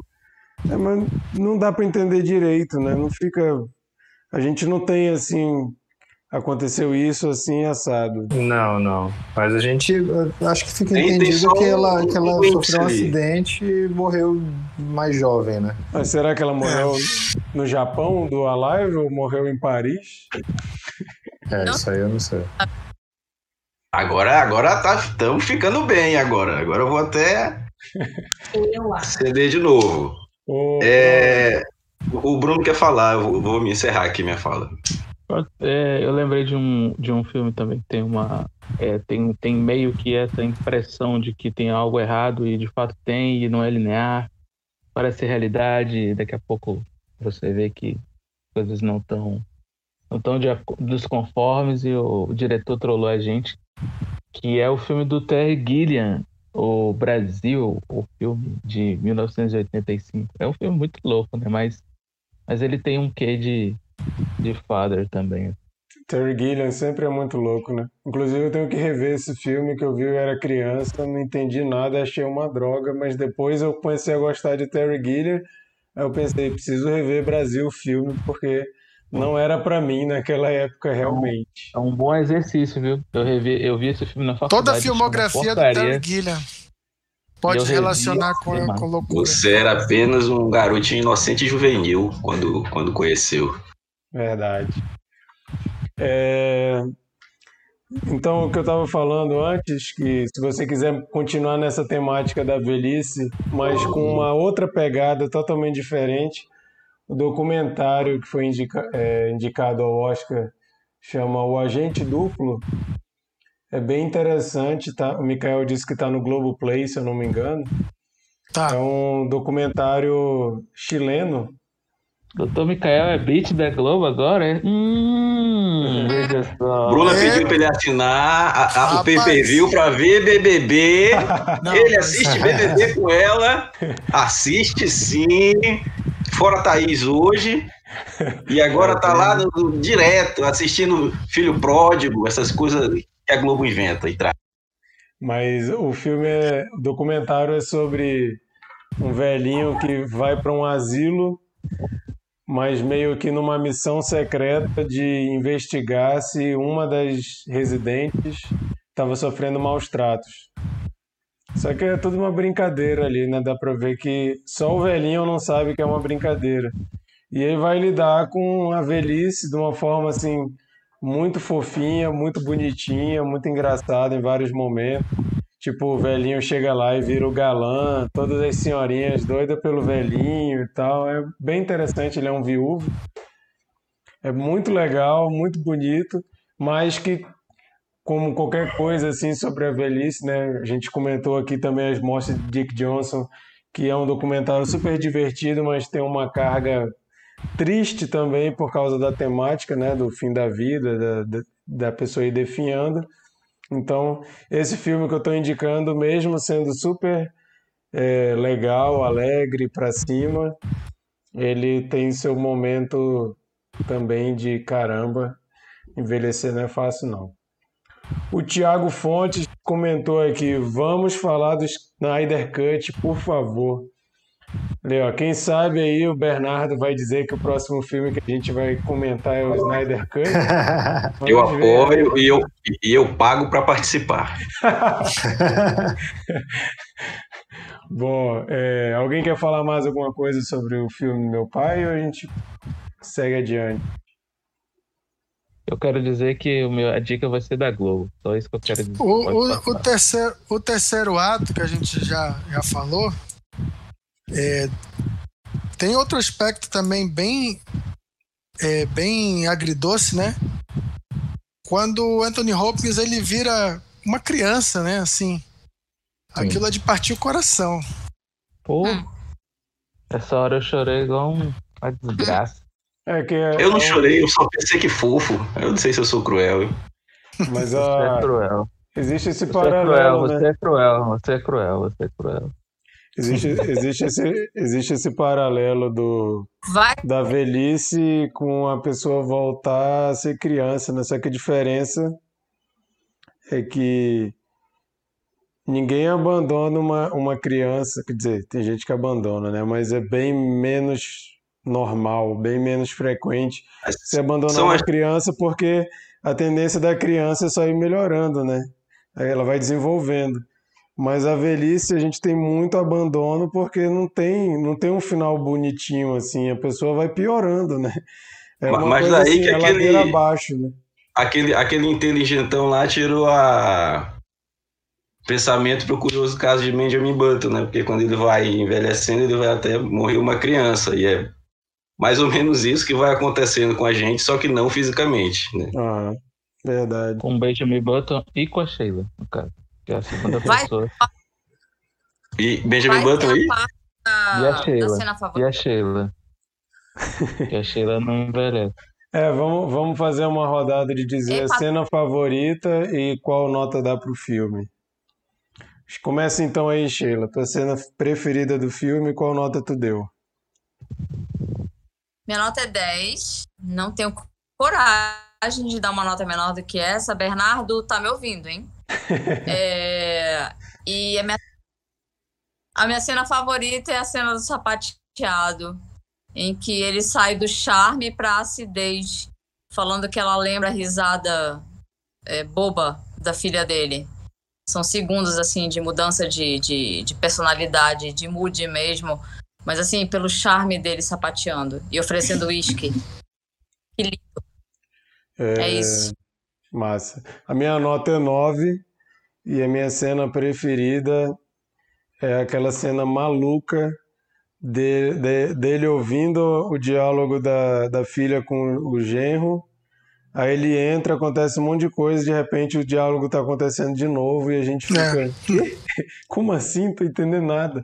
Essa cena para mim é a minha preferida. A que mais ilustra a confusão mental ali que nós estamos inseridos né, durante o filme. O Diego, tá estranho te chamar de Diego, vai lá, Diego. Me chama, me chama, me chama, chama como tu me conheces. vai lá, o Alive. Call me by, call me by my name. É, é o seguinte. a, a nota que eu dou para esse filme porque eu sou muito exigente e chato, é um 8,5. Sabe? Ah, porque tu deu 8,5? Porque eu dei 8,5. Aceite.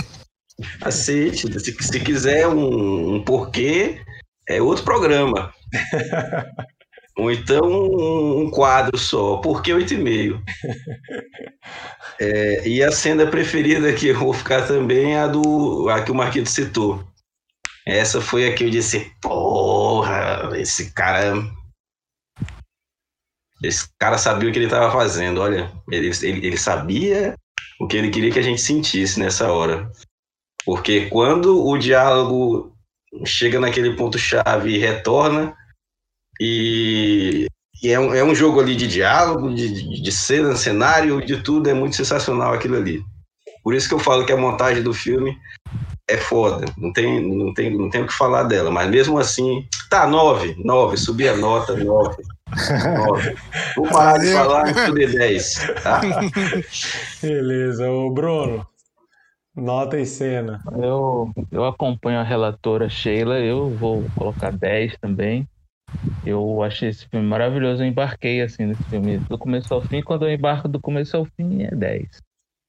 E a minha cena predileta é a cena mais triste para mim, que é a cena que ele tá lá no, no, no asilo já conversando com a com a cuidadora lá, com a enfermeira, sei lá. E ele tá totalmente perdido ali, ele começa a chorar aquela cena ali. Eu não, não quero nem falar muito. Eu Pula também gosto de ver o Anthony Hopkins chorando. Eu gostei muito. É, é. Pula pro outro aí, senão eu vou chorar de novo. Bernardo, vai lá. É, esse filme tem muitas cenas impactantes aí. Essa, essa cena do final realmente é, é pesada. Cara, eu, eu fiquei muito impactado com a cena do. com o flash lá do enforcamento, mas não é minha cena favorita, acho que minha favorita. Não, não, não entendi se foi essa que o Marquito falou, mas, é, mas a, a minha cena favorita é quando ele fala de Paris pro outro, já é, já é outro cara. Ele confunde. E aí ele fala: Ah, mas ela disse que ela ia para Paris. Aí o cara, Paris? Aí ele. Ups!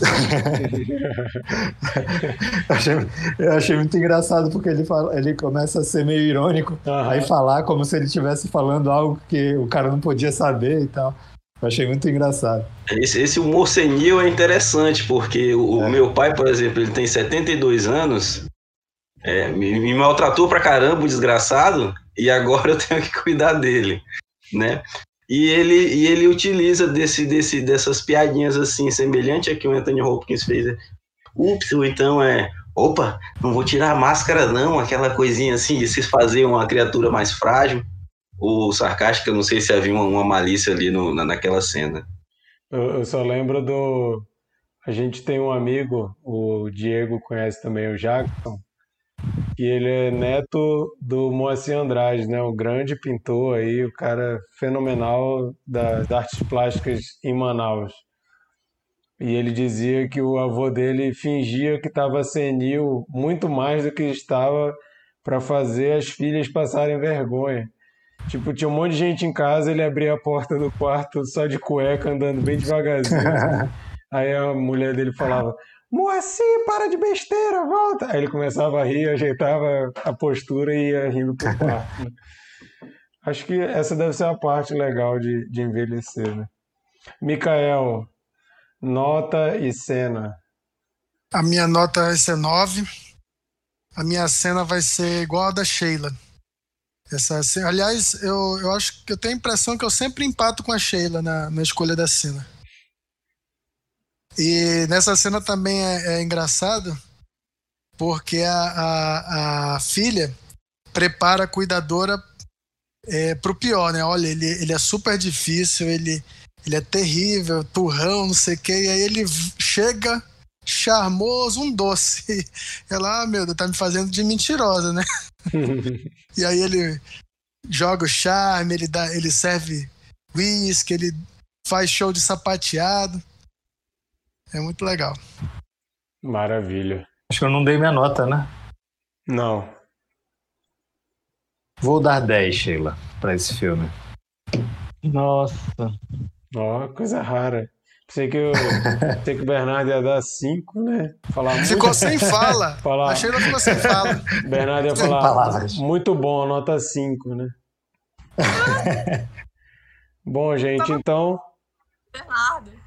É muita emoção, Sheila. Meu Bom, Deus! Vamos para as dicas da semana, então, gente. Para quem não sabe, toda semana a gente Vamos. dá uma, faz uma rodada aqui de dicas, coisas que a gente assistiu, ou leu, ou ouviu, ou jogou recentemente e coloca aí a, a dica para quem está procurando, aquele momento que a gente está procurando alguma coisa para ir atrás, a gente tenta ajudar aqui de alguma forma. Ó, o Brunão escreveu lá no chat, saudades Monique, só para ficar registrado. É isso aí, Monique. Estamos com saudade, Monique. Volta pro Cine Confraria. Te imploramos. É, Então vamos fazer uma rodada de dicas da semana. Bernardo, sua dica? Então, minha- eu tenho uma curadora de conteúdo em casa, né? Que é minha, minha esposa, Jéssica. Ela sempre escolhe alguma coisa pra gente assistir. E essa semana ela, ela escolheu um, um- Ó, pelo um menos tu, documentário. pelo menos tu reconhece que foi ela que escolheu, né? O Chico que dá umas dicas aqui como se fossem dele. Aí a Larissa vai e fala: fui eu que escolhi isso aí. Então, ela colocou um, um filme, é um documentário da, da HBO, é, chamado Fake Famous. Ele não é um documentário sensacional, porém é algo curioso. Eles, é, é, é, eles, ele, o, o, o documentário aborda muito essa questão aí dos influenciadores digitais, esses criadores de conteúdo e tal. E aí eles pegam três pessoas é, é, que querem, que gostariam de se tornar famosas e tal. E aí eles vão aplicando várias, várias é, é, como, é, como é que diz? Eles vão vão fazendo várias coisinhas assim totalmente fake para tentar alavancar essas pessoas. E assim, é, o engraçado é que são três pessoas, uma delas vai, vai até. é, é, realmente se torna super famosa de verdade. E ela começa a ser contactada por várias empresas e ganhar coisas e tudo, e ganhar seguidores. Coisa lá. E enquanto tem outros que, de- entre esses três, que desistem do negócio, que vem que ficam meio assustados, sabe? De tão, de tão é, escroto que é esse mundo. Mas é interessante por causa disso. Não é um super documentário, mas é, é uma crítica legal, assim, de, de você assistir. Maravilha. Da da onde mesmo esse documentário? É da HBO. HBO, beleza. Brunão, sua dica? Então, é, eu sou do povo, né? Vocês sabem, eu Ainda não saiu. televisão. E, e- e a minha, a minha indicação vai ser a indicação da televisão aberta, dia 19 do 4, da toda poderosa querida Rede Globo. Vai passar o programa Falas da Terra, o especial Falas da Terra, que é um especial sobre a cultura indígena e, e vai ter muitas falas indígenas muito relevantes. Eu já sei que eu vou me emocionar bastante, porque esse é um, é um tema que me deixa extremamente sensível. Eu me sinto, eu me sinto roubado desde sempre é, da minha da minha ancestralidade indígena, assim, e, e é um assunto muito sensível para mim e vai e assim parece que vai ser muito bom. Então no dia 19, agora no dia 19 vai ter especial Falas da Terra na TV Globo. Maravilha. A live, sua dica da semana aí. Próxima vez, então, mude meu nome. Aqui. É... Tu falaste que a gente poderia dar dicas sobre quadrinhos, sobre vários outros tipos de mídia, né? É, eu poderia dar uma dica sobre quadrinhos, que eu comprei um último gibi do Batman. Mas eu não consegui ler porque eu já tô velho, cara. Impressionante. Então, pra mim, encerrou o gibi, é, é, acabou, não leio mais gibi porque eu não consigo mais enxergar. Então, eu só posso. Compra uma lupa, pô. Tu- Não, acho, não, não dá. Eu acredito que é, é um sinal da vida pra parar. E. Ah, então eu só posso dar dica de, de coisas do, do audiovisual. Eu assisti é, Dois Estranhos, é um curta que tem na Netflix, saiu recentemente. Eu não sei se as pessoas já viram. É, eu não sei se eu devo falar sobre a história. É, sim, sim, eu devo falar sobre a história. Ele tem um. discute uma, uma questão racial né, trazendo um tema bem atual, que é ali aquela coisa do George Floyd, mas traz um, uma dinâmica que a gente já conhece do, do cinema aí, que é aquela coisa de ficar morrendo e retornando no mesmo ponto. Mas o filme ele tem, ele consegue, o, esse curto, aliás, ele consegue surpreender de alguma forma. Tem também o documentário Coded Bias, também da Netflix. Eu estou fazendo muita propaganda deles aqui, mas é muito interessante também é sobre inteligência artificial, como ela está sendo construída, né? E como a, a sociedade influencia a, aquele, digamos, sujeito virtual que está sendo criado, aquele sujeito final da inteligência artificial que está sendo criado. Os vieses, como, como trata o documentário, que podem ser inseridos ali na criação dele, um viés racial ou, de algum outro segmento. Entendeu? É muito interessante ele.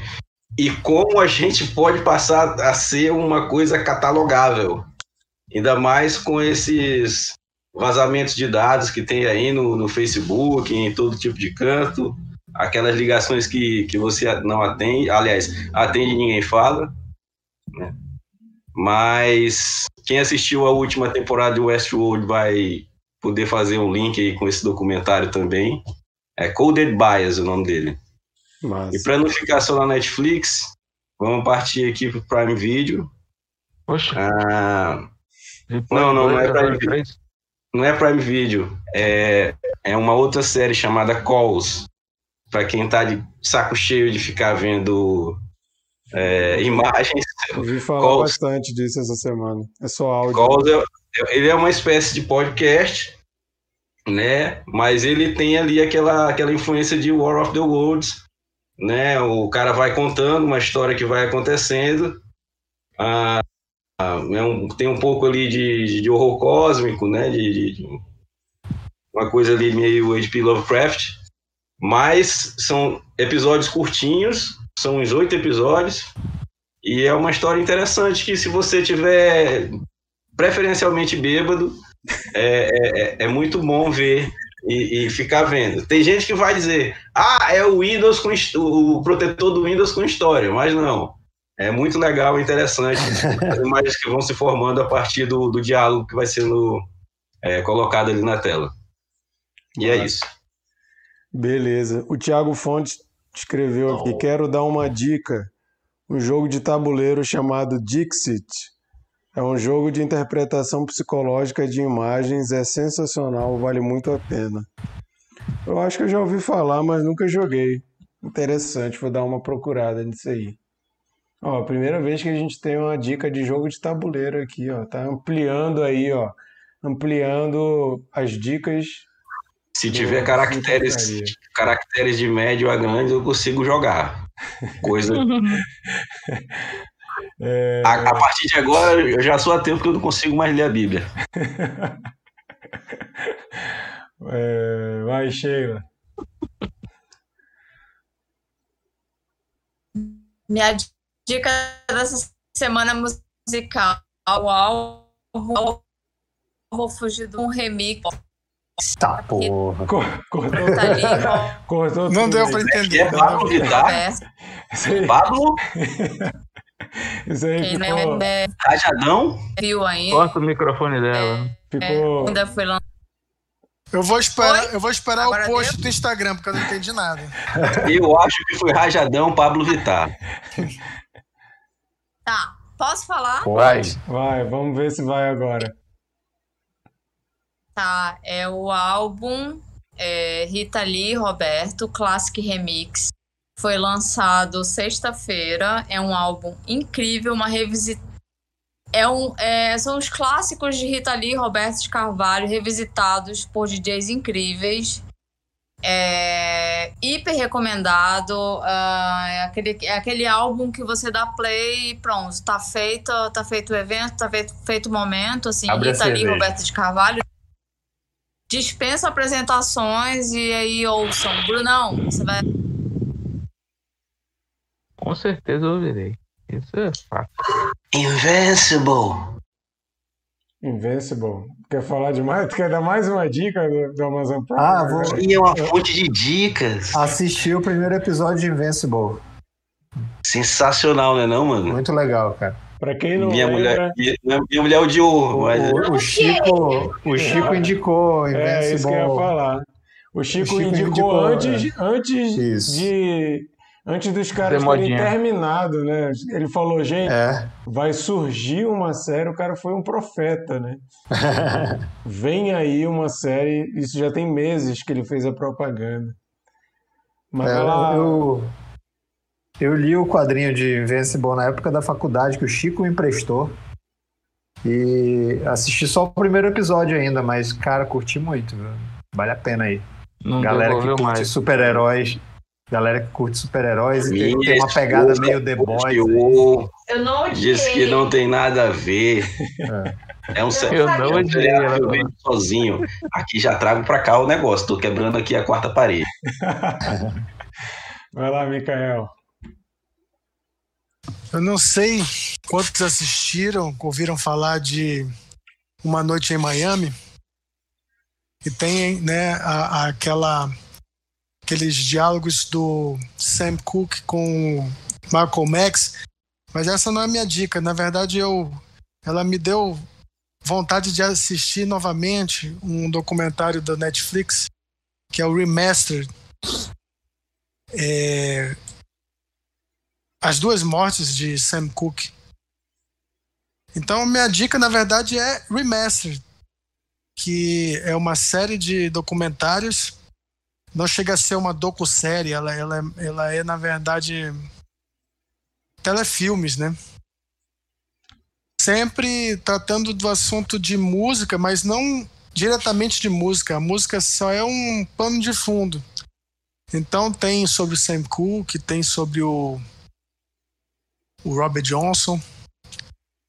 O, tem também sobre o compositor daquela musiquinha é, do Rei Leão. O Leão, aqui dorme o Leão. Eu tava esperando o Marquito começar, na verdade, porque eu sabia que se eu desse a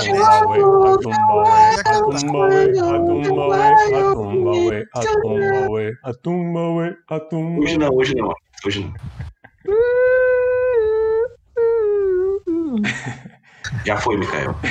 Pois é, eu tava esperando, tô aqui esperando pra ver. o que- Então, gente, Nessas é, horas eu me sinto o Andy do The Office, só. In the jungle. Vai lá, vai lá. Para, Marquito. assistam então o Remaster, saibam qual- quem foi que compôs essa musiquinha que o Marquito interpretou tão bem. Ei, eu, Ah, é, tive- eu saiba- tive a ajuda aí da live do Brunão, pô. Saiba também sobre Robert Johnson, sobre o, o, o Johnny Cash e legando aqui o gancho de Uma Noite em Miami, descubra se foi dessa forma que o Sam Cooke se tornou engajado politicamente, né? Se tem alguma coisa é, que condiz com, com a realidade, tá bom?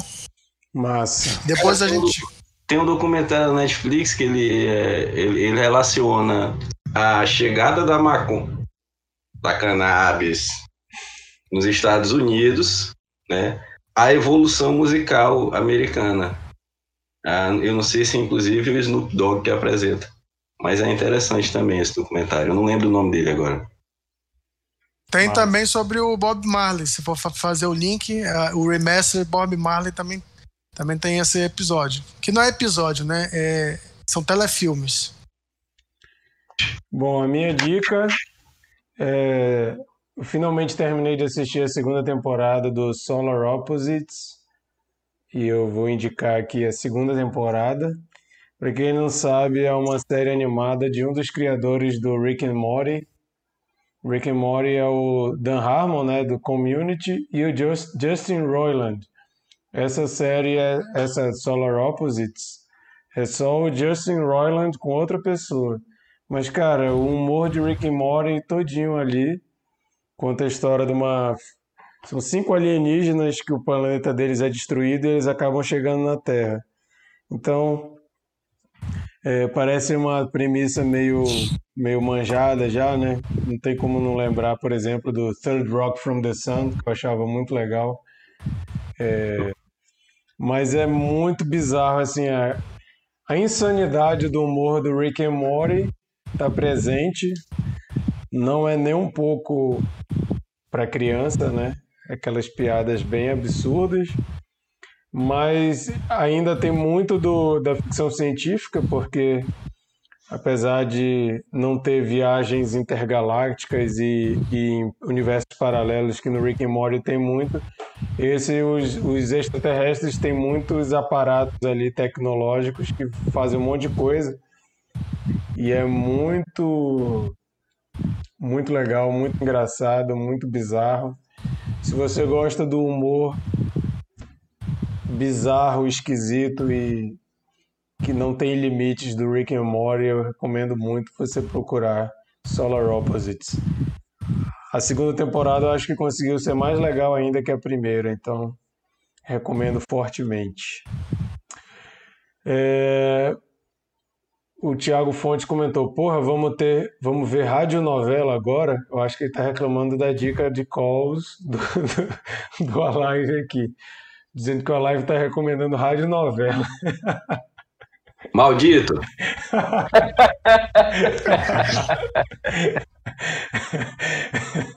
Só tenho a te dizer isso. Anátema! Bom, gente. É, vamos então ver qual vai ser. Rapaz. vamos ver qual vai ser a, o filme que a gente vai vai assistir para comentar terça-feira que vem. É. Bernardo, diz aí pra gente o que, que a gente tem que assistir para comentar. Então, minha gente, acho que essa é a última, é a última indicação, na verdade, é, é, é, de filme que a gente vai comentar antes do Oscar, né? Uhum. Então, para não fugir dessa da linha, Vou, vou indicar também um dos filmes que também está muito bem cotado aí. É, a gente tem uma série de filmes que, que do, do, Oscar que não comentamos aqui ainda, mas eu vou colocar um dos que está mais cotado, que é Nomadland, de Chloe Zhao. Esse filme tem meu coração, cara. Vamos assistir e Cara, vamos conversar esse sobre eu ele. preciso assistir. Esse, esse filme tem meu descoração. Já temos uma hater do filme aqui presente. Eu, mas eu ainda preciso não, assistir. não se deixe Com- influenciar pela Sheila. Esse filme Não é mesmo, gente, porque é, a She- a Sheila ela pegou um ranço. Eu vi essa moça bebendo durante a live. Então, Então seu, tá aí. seu, seu ranço não tem justificativa, Sheila. Ah, tem. Então vamos, vamos- descobrir vamos na descobrir. próxima terça- terça-feira. Vamos deixar só esse gostinho da, da polêmica. É. É, então, semana que vem vamos comentar Nomadland, um filme aí que está com muitas indicações também ao Oscar. E a gente vai ter comentado o que, na minha opinião, são os três melhores. Não sei vocês, mas para mim, os três melhores: Minari, Meu Pai e Nomadland. Para mim, são vai, vai ter live do Oscar do Cine Confraria. Live, Live não, ó, mas mas vai ter um episódio comentando na terça-feira. Então Quem não sabe- vale, gente. Hoje em dia é live. ano- é- Quem sabe ano que vem a gente live, consegue aí uma, criar uma estrutura live. para uma live. Cadê o, cadê o patrocínio do Acre aí pra gente fazer a, a live? Não, o Barão das Bebidas está aqui. Hoje hoje não entrou, mas ele. Vou falar ele- eu tenho um. Vou falar nisso, eu tenho um merchan pra fazer. A minha cabeleireira Gilmara, Gilmara Zera, eu falei, ela ia assistir. Gilmara Herrera aqui, ó, pra você que quer ter um topete lá, igual o que meu. eu sempre Que quis isso? ter esse topete do Brunão. patrocínio, patrocínio do- da Gil- cabeleireira patrocínio, agora. Patrocínio Gilmara Zer. que coisa chique. Ô, vou, vou ter que procurar um patrocinador para mim também para eu poder vir aqui falar. Jovem, Vou- jovem, preciso achar toda uma vez que eu vejo. toda- é, não é sacanagem. Toda vez que eu vejo os vídeos, ou, ou, aliás, os frames da Diva Depressão, eu lembro de ti. Te acho muito parecido. Tu não, tu não acha não parecido o Bruno com esse bigodinho aqui, com a diva depressão? Ah, já- agora eu sei quem é, eu sei quem é. Caraca, eu acho mano. muito parecido. Não é sacanagem, é Agora- porque eu realmente acho parecido. Não, tô Pô, ligado. Marquinhos, Eu acho que não é, não é a primeira pessoa que fala isso, cara. Não é a primeira pessoa. Não, mas o Marquito tem um ator indiano aí, mano, que tu, o dia que tu vê, tu vai, tu vai mudar, tu vai... É o dançarino falar, do Instagram? Putz, Tem, tem cara. um dançarino do Instagram que todo dia eu recebo uma notificação me dizendo, alguém dizendo que sou eu. Eu já. Eu já, eu já vi esse Ah, é cara, já vi esse esse cara, já cara. me mandaram aqui no, no WhatsApp, muito no bom. privado. Mas é porque, é porque tu é quase um, um metamorfo, né, jovem? Não, Tu- tu- eu, eu, eu já, já, me, já me disseram que eu tenho cara de indiano, mas ao mesmo tempo de índio, ao mesmo tempo de alguém que veio da Samoa e tem mais Fazer alguma... aquele exame lá do DNA lá. É, eu sou um monte de coisa. E, e se ficar parado olhando de frente teu rosto, lembra do Falcon, do, da história sem fim. Olha aí, olha, tá vendo? Ele tem um pouquinho, né, dali do Falcon. Fala, Atreio! Atreio! Ele tem, ele tem um pouco disso aí, formou o caráter dele.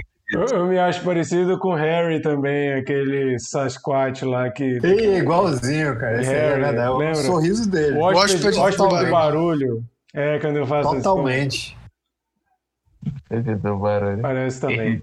Mas então, gente. O que eu acho, eu acho engraçado é que o Mikael tá ali quietinho, que é irmão do Marquito, falando nada, torcendo pra não chegar nada nele, Não, é. tá? Ó, O, o, o, Micael no Apocalipse vai ser o último a dizer ai, porque é característica dele. Nunca me falaram nada disso, é, que, eu, que, eu, que eu tenha alguma ascendência indiana. Então, tô só achando estranho. mas Porque então, temos os mesmos ancestrais.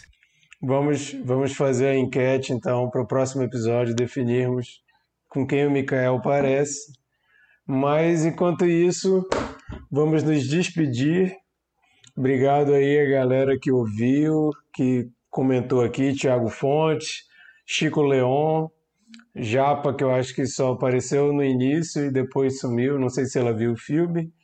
E você aí que não comentou ao vivo, mas que está ouvindo de, em algum lugar, ou como podcast, ou aqui no YouTube, obrigado.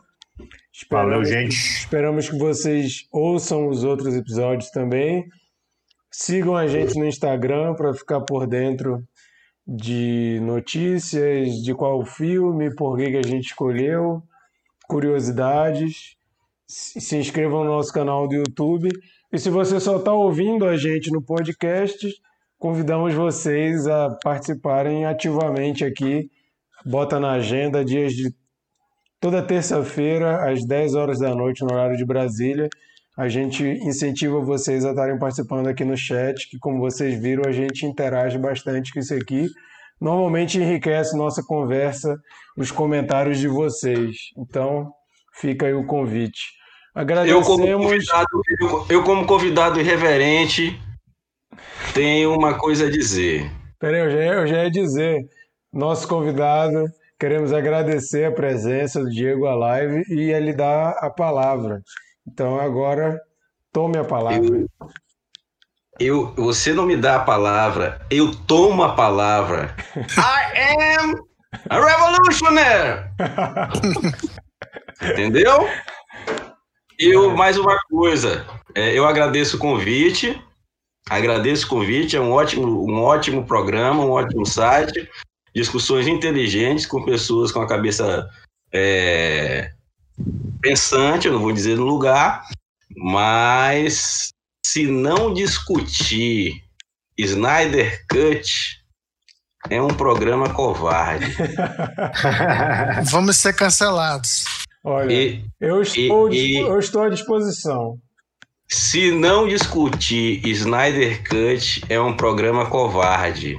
Porque ali tem poesia, ali tem muita coisa para ser discutida. Snyder quis fazer um épico ali, um Senhor dos Anéis. Enfim, recado final é esse. Porque eu sou fã do Batman, gente. Desculpa. Então, Boa noite, pessoal. Boa noite. obrigado. Valeu a live. Valeu, Obrigado, live. Micael, Bruno, Esse- Bernardo, Sheila, por terem participado mais uma noite. Continuamos, Valeu, a, galera. gente. continuamos a campanha Volta Chico, Volta Monique. E é isso. Tchau e boa noite. Até semana que vem. Boa noite, galera. Beijo. Valeu. Eu voltei. E agora é pra ficar. Tchau, gente. Falou. Tchau, tchau. A gente fica fofocando aqui agora, é? Bora, Marquito, fica só eu e tu. Tu tá onde, que bicho? Que tu fica tudo escuro aí?